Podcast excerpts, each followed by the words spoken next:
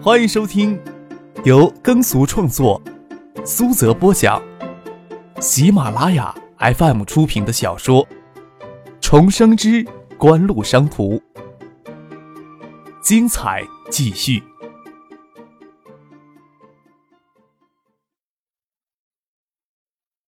第二百二十二集。翟丹青进楼时，张克与父亲刚巧下楼。听见翟丹青问魏兰他们的行踪，就放轻脚步，站到楼梯拐角处偷听着。没想到翟丹青与刘冰这些人关系还真不一般，一些敏感的消息都能及时的知道。待秦雨琴与另外一个女孩子出现，也就偷听不到什么了。张可不掩饰的直接站了出来。翟丹青也算阅人无数，处事圆滑，偏偏面对张克，处处有缩手缩脚、伸展不开的束缚感。大概也是他对肆无忌惮的纨绔性子没有特别有效的办法。见张克这么突兀的站出来帮秦雨欣说话，也是娇笑了一声，说道：“让客少看笑话了，对他们严格些，还不是为了让客少在这里住得更舒心一些？”张克没有敷衍他的话，走到楼梯才说道：“我晚上准备出去玩呢，约好小金当向导，正好翟姐人在这里。”那我就帮他请一下假。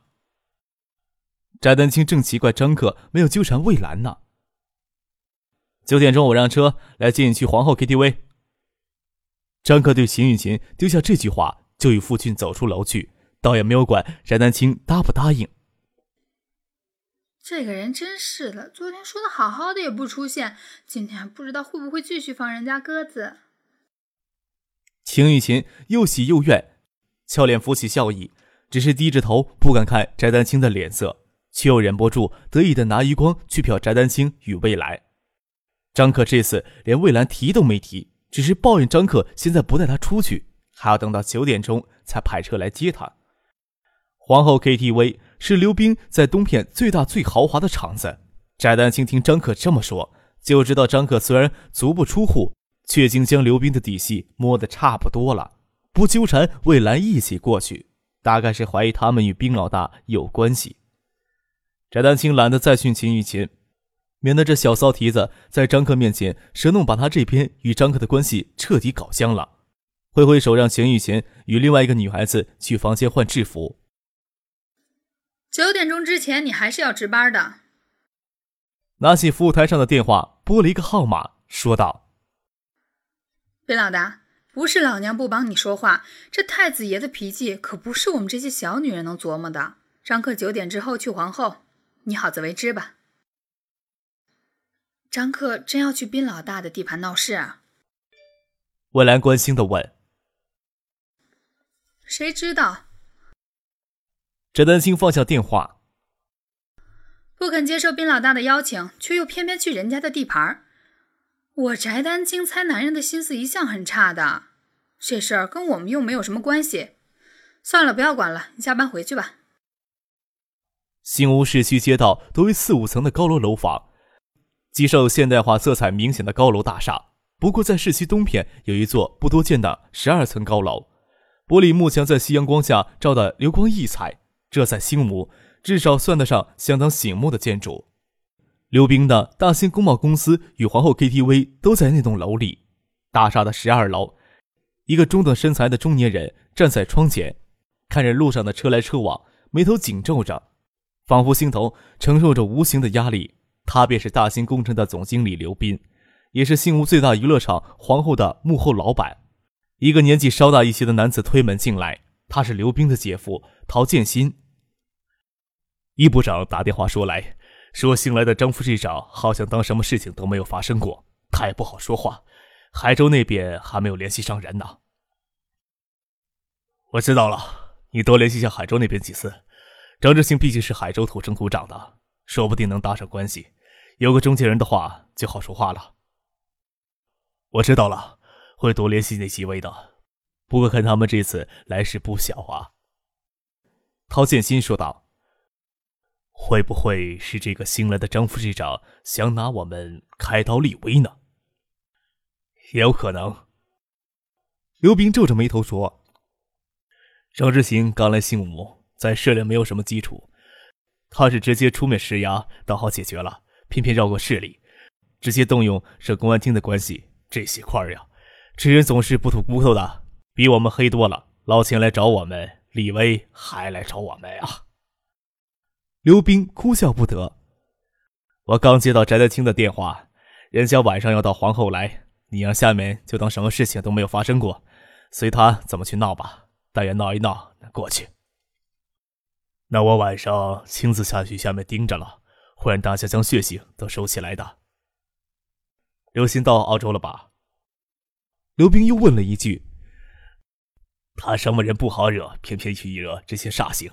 倒不是我要抱怨你妹妹，你看看他把刘鑫惯成什么样子了，天多高地多厚都不知道，以为西屋的天就大过所有的天涯。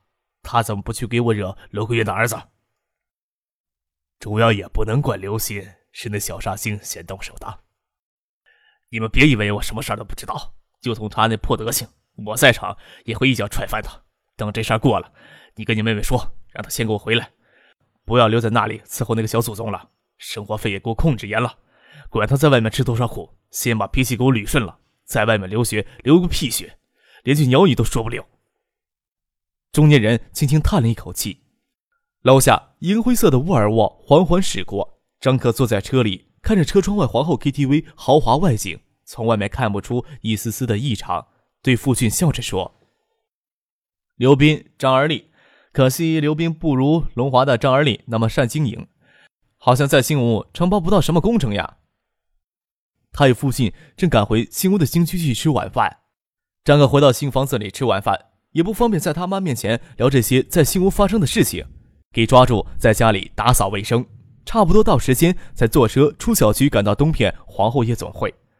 车在皇后夜总会附近的路口稍等了片刻。虽然新屋的经济不怎么样，但是在皇后边上还有几家看上去相当不错的咖啡厅。片刻之后，马海龙开车载了秦雨晴过来。秦雨晴精致打扮过，虽然称不上绝色，但是面容娇美，体态丰约，浅咖色的高跟鞋，肉色网丝牛仔半裙与浅绿色的人像化 T 恤倒也合体，倒非一般的英姿俗粉能比的。总之，男人带出去不会觉得丢脸就是了。看得出他不是一次两次涉足这种地方，只是眼睛里又是惊喜又是惶恐的神情，倒也知道些收敛。从外面来看，皇后夜总会占了这座大楼的地下一层与地上三层，地下一层为迪厅，地上三层为 KTV。这样的规模，即使在省城这样的大城市，也称得上是大型娱乐场。新屋的经济虽然在省内排名比较靠后。有钱人的享受倒不差其他地方，难怪这里号称极具新屋权贵呢。大门早就由侍应生从里面打开，里面的迪厅门也打开着，左手边楼梯可以上楼。张可站在门外，淡然的凝视大门之内的灯红酒绿的世界。从镶嵌在墙壁上的装饰镜上，可以看见最里面跳钢管舞、穿兽皮的女孩子的雪白大腿。一般人站到这个门口，都会忍不住进去看一看的。张克在门口站了好一会儿。也没说要不要进去。穿着白色长袖衬衫的侍应生，虽然手腕处露出一角刺青，却恭敬地等着张克，脸上看不出一丝的急躁与不耐烦。倒是走在他们后面的女孩子很不耐烦地说：“进不进去啊？堵门口跟排位似的。”张可回头看了一眼，女孩子口德不行，长相真是不错，小嘴抿着，似乎对张可一帮人堵在门口很是不满。本说过来是惹是生非，听到有人吐出这么挑衅的话，早应该一个大嘴巴子扇过去了。但是对象是一个长相甜美的女孩子，张可倒不忍心下手了，往边上让了一步，给这女孩子先进去。女孩子鼻翼朝张克皱皱，轻盈的拾阶而上，穿着红色的露背装，背肌异常的柔嫩光滑。虽然还只是十七八岁的少女，背部却有着十分的性感，细腰将折的感觉。雪纱纺褶皱短裙露出光洁纤细的大腿，诱人至极，立即将身边的秦雨琴给比了下去。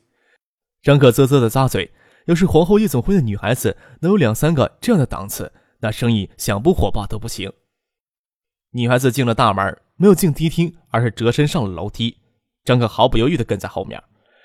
上楼梯时，能看见那女孩子短裙下包着结实小臀的白色内裤，未完全包裹住的臀瓣微微的溢出。要不是内裤折边较厚，几乎看不出雪白的臀肉，与棉质内裤有丝毫的色差，十分的肉感。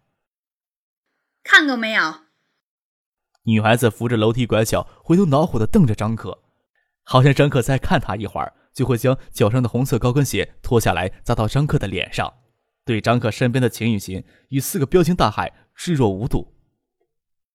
你要觉得我跟在你后面只是为了偷看你小巧结实的美丽臀部，那请你先走，我们等会儿再上楼。张可依着扶手，撇嘴笑了笑，英俊邪魅的脸给人有种说不出的感觉。色狼！那女孩子低声骂了一句，手压着臀上的裙摆，飞快的上了楼。张可当着秦雨晴的面调戏别的女孩子，他多少有些尴尬，却很温顺的没有表露出任何不满意的表示。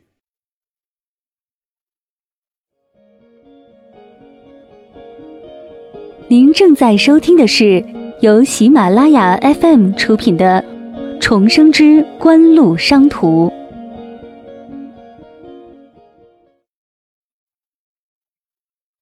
二楼楼梯口竟挂着一名皇后商务会所的名牌，门口站了着两排紧身旗袍的迎宾小姐，开叉很高，里面没有穿丝袜，白生生的大腿很是晃人眼。大堂是个下沉式的舞厅，中间摆着一组回形沙发。小姐多半是在舞厅里或坐或立，都穿着制式的纱里薄裙，灯光不暗，能看见裙中的肉色，即使眼神不济，那薄裙下摆也很短，站立着勉强包住臀部。要是哪个小姐单膝跪在沙发上，能清楚看见里面的钉子内裤。舞池四周都有回廊，绕着回廊走一圈舞池的小姐大多看在眼里，倒不像其他地方要到包厢里挑选小姐。经过一个包厢。探头往里看了看，只看见两个小姐趴在沙发上扭动，有一个将裙子高高的掀起，几乎露出全裸的雪白的臀部，都有三只手在上面游走。张可大力的敲了敲门，提醒里面人注意风化。两名客人只当警察临检，吓得几乎将趴到身上的挑烟雾的小姐丢掉。等了半天没有动静，才心虚的打开门，探头看看，张可他们已经走到了别处。旁边的少爷看了，只当没看见。要是别人就当自己是软柿子给你捏，捏起来倒没有劲儿了。酒水点心大概能便宜到以市场价来结算，拿过来还有什么意思呀？沿着回廊走了一圈，没看见刚才上楼时遇到的女孩子，心想或许不是这儿的小姐。张可正失望的要到楼下的迪厅去凑热闹，那女孩子从旁边一个包厢里冲出来，里面探出一只手抓住了他。你放开手，我过来陪你们喝酒，摸胸摸屁股可以，就对那事儿没兴趣。哎，你手抠什么手啊？你不会回家抠你老娘去啊？张可心头暴寒，这是姓吴的女孩子吗？探头想往里看看，都是什么人？在门口抓住女孩子手臂的小青年，二十岁不到，样子却十分的凶恶。看见张克探头过来看，瞪了他一眼，破口就骂：“看你妈！”啊！小青年底下一个字还没有吐出口。小青年底下一个字还没有吐出口，就让父亲一把抓住后脑勺的头发，将整张脸砸到玻璃门上。只来得及发出一声惨叫，就听见整块光滑玻璃哗啦碎在地上。父亲松开手，那青年捂着脸蹲下来惨叫，鲜血从手指间溢出来。张可蹲下来掰开他的手指，见他左脸颊骨头有些碎，心想父亲拿捏的力道还真是好，伸手拍了拍他的脸，问道。幸好你最后一个字没来得及说出口，不然就不是这么轻松的让你走了。还是呀，要尊重女孩子，想摸哪里也要看看人家女孩子配不配合。再说这里也不是做爱的好地方。拿手指在小青年脸上碎处捻了捻，见这小子眼睛连着，脸虽然在躲，却没有叫疼，暗道今晚有戏。他给你多少钱，我都双倍付给你。我只要你在这里陪我喝酒。摸胸摸屁股都不要。张克揽着女孩子的腰，邪气的笑了笑，看着包厢里还有一个十七八九岁的小青年，指着他说：“是自己走出去呢，还是我找人把你丢出去啊？”女孩子倒没有想张克这一伙人一言不合就出手见血。张克身子挤过来，手搂着她的腰，心里有些恐慌，无助的看着包厢里的青年扶着给打碎脸的那个走了出来。见给打碎脸的那人始终没有回头看一眼，张克未免有些失望，搂着女孩子的腰，半推半挤的将她带进包厢里。看着张克黏蜜蜂一样的黏着那个女孩子，秦雨晴已经后悔今天晚上出来了。蔡局长的儿子蔡军跟他女伴刚好在出包厢冲撞了张克，给打碎脸就赶走了。不过他女伴是给张克强拉进包厢的，这事儿怎么办呀？陶建新在回廊镜头看到刚才的一幕，并没有上前阻止，而是给顶楼的刘冰打电话。蔡军也是一个未曾吃过亏的二世祖，被这么打就算了，女人还给抢走了，这口气怎么能忍得下来呢？咱们就当做什么都没发生。不过你要盯紧一些，让他们结怨就可以了，别出大问题，不然还得是我们背黑锅。行，我知道了。陶建新挂了电话，吩咐人去张克那个包厢里招待，心想最好这个二世祖在新屋闹得神烦鬼厌，他们身上的压力就轻多了。在回廊对面的包厢，罗文正贴着包厢的玻璃门往外面看。他的同伴坐在沙发上，大腿上还骑着一个半裸的小姐，问他：“什么事儿呀？外面有玻璃碎了，是不是有人在这里打架呀？”手却不舍得从小姐光滑的屁股上放下来，自然更不会跑到门口去看热闹。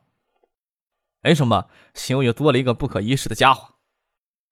罗文心里奇怪的很。张可不把嫩的跟鲜花蕊似的还没有开过包的未来带出来玩，却找了一个秦玉晴这个千人骑万人跨的小骚货。莫非他还只是出场女人味道的出哥吗？不在于女伴是不是厨。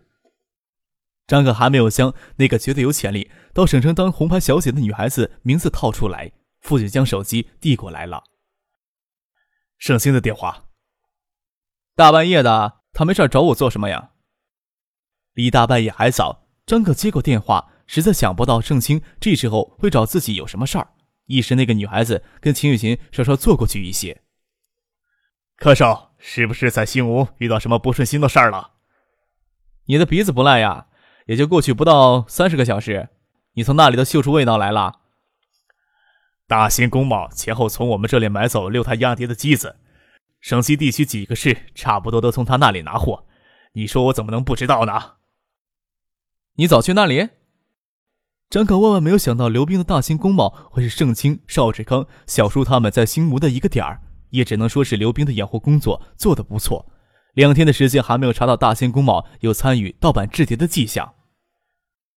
我刚刚到人地盘上砸了一块玻璃，你是不是想让我回去划一块玻璃来给人家镶上呀？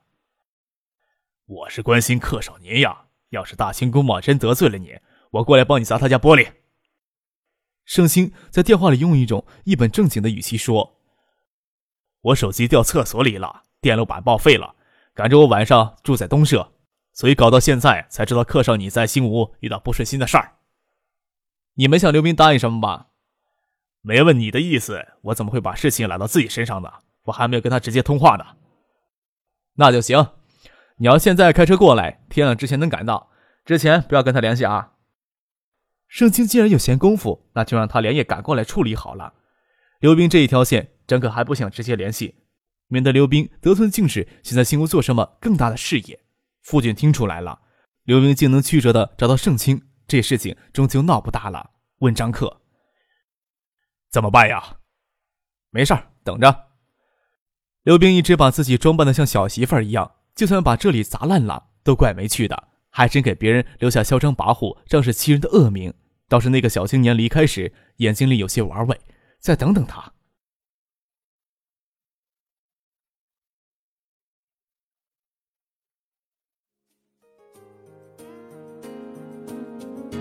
听众朋友，本集播讲完毕，感谢您的收听。